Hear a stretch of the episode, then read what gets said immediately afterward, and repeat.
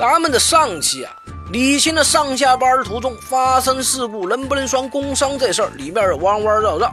于是乎，许多小伙伴纷纷表示，上下班都不想去蹦迪泡吧了，只想做个安安静静买菜回家的美男子啊。但是有个署名藤原豆腐店的小伙伴找到师爷，说他朋友在工作的时候被机器把手指给绞了，等到伤情稳定下来。单位给了一笔钱，然后拍着胸脯说：“工伤的事儿你不用管，公司会替你向劳动部门申报，你只管在家养伤等消息就行了。”但是后来这一等就等了几个月呀，花儿谢了都没消息。找了几次单位，一开始还能好好说话，后边就直接不理人了。最后通过各种方法才知道啊，原来公司压根儿就没向劳动部门申报，后面他自己去申报。却被告知已经过了申报时效，不予认定。像类似这位小伙伴说的情况，因为很多原因导致无法实际获得工伤赔偿的大有人在。所以，作为工伤那些事儿的下期，今天师爷要跟各位聊聊在工伤赔偿阶段需要注意的那些东西。首先，师爷要跟各位小伙伴提个醒：公司替员工向劳动部门申请工伤认定的时效是自受伤之日起三十天内。而当事人及其亲属或者其所在的工会申请工伤认定的时效是一年，大家伙可别觉得一年时间长啊，伤筋动骨一百天，您这光养伤可就得消耗不少时间呐。再说了，须知床上一天，地上一年呐，躺着躺着，眼一闭一睁，一个月就过去了。所以这种事儿千万别拖，真真是一寸光阴一寸金呐。这可不是师爷放马后炮，遇到像上面那位朋友的情况，木已成舟，已经错过了法定申请工伤认定的时效，那么工伤赔偿这个套路怕就很难走通了。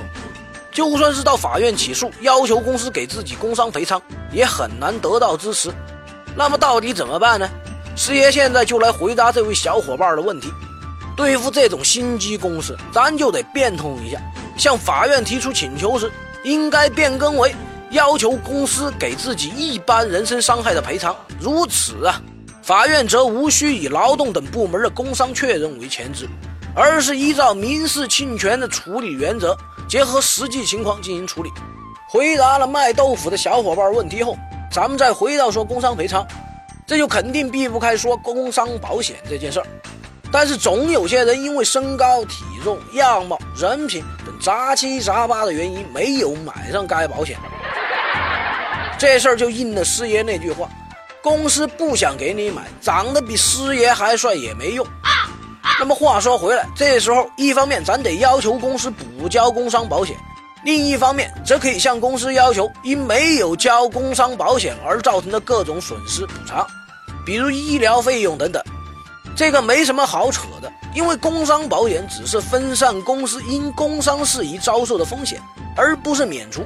所以未参保的医疗费用，逻辑上应该由公司来承担。然后再说，咱要是一时鬼迷心窍，被某些心机公司花言巧语一番煽动，签了卖身契，或者说叫签了协议私了，放弃工伤赔偿的方式。但是事后发现这个协议其实是个坑，那也别慌。不管协议上写着反悔要付违约金，还是要留下一只手，这个协议基本上都是无效的。为啥？因为法律明确规定了，用人单位必须依法向相关部门提交申请工伤认定。像这样的协议，明显是违反了该条规定的，通常都是无效的。咱们只要向法院起诉，申请确认该协议无效即可。所以别觉得被坑了就不敢吭声了，法律自有公平在啊。还有，咱们经常听说在工伤赔偿阶段遇到一些跑路冠军，直接来个釜底抽薪。然后就发现自己的工作单位因为各种原因被合并，甚至在工商局里查不到了，或者已经注销了等等这样的情况。师爷觉得这些跑路选手真该去参加奥运呐！但大伙儿也别急，跑了庙就跑不了和尚。尽管用人单位发生了变化，但仍然需要承担工伤赔偿责任。就算是公司合并了，则由合并之后的新公司承担。若是注销了，则由其原法定代表人承担。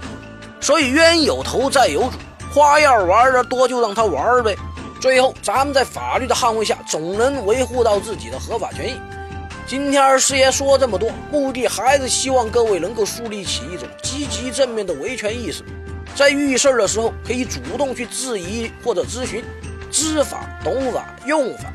工伤认定和赔偿是一个很复杂的体系，师爷只是抛砖引玉，搬出了冰山的一角。每一个案例都有其独特性及其共性，不能一概而论。各位小伙伴要是真遇到了这种事儿，还是要在专业人士的指导下妥善处理。切不可心急火燎，自乱阵脚。师爷来了，以一个非严肃、非死板的形式，给大家传递法律实用小技巧。节目的题材来自于网络或真实案例，并由签约律师师爷团提供审核意见。欢迎小伙伴们积极正面的吐槽，或跟师爷交流各种生活琐事的法律问题。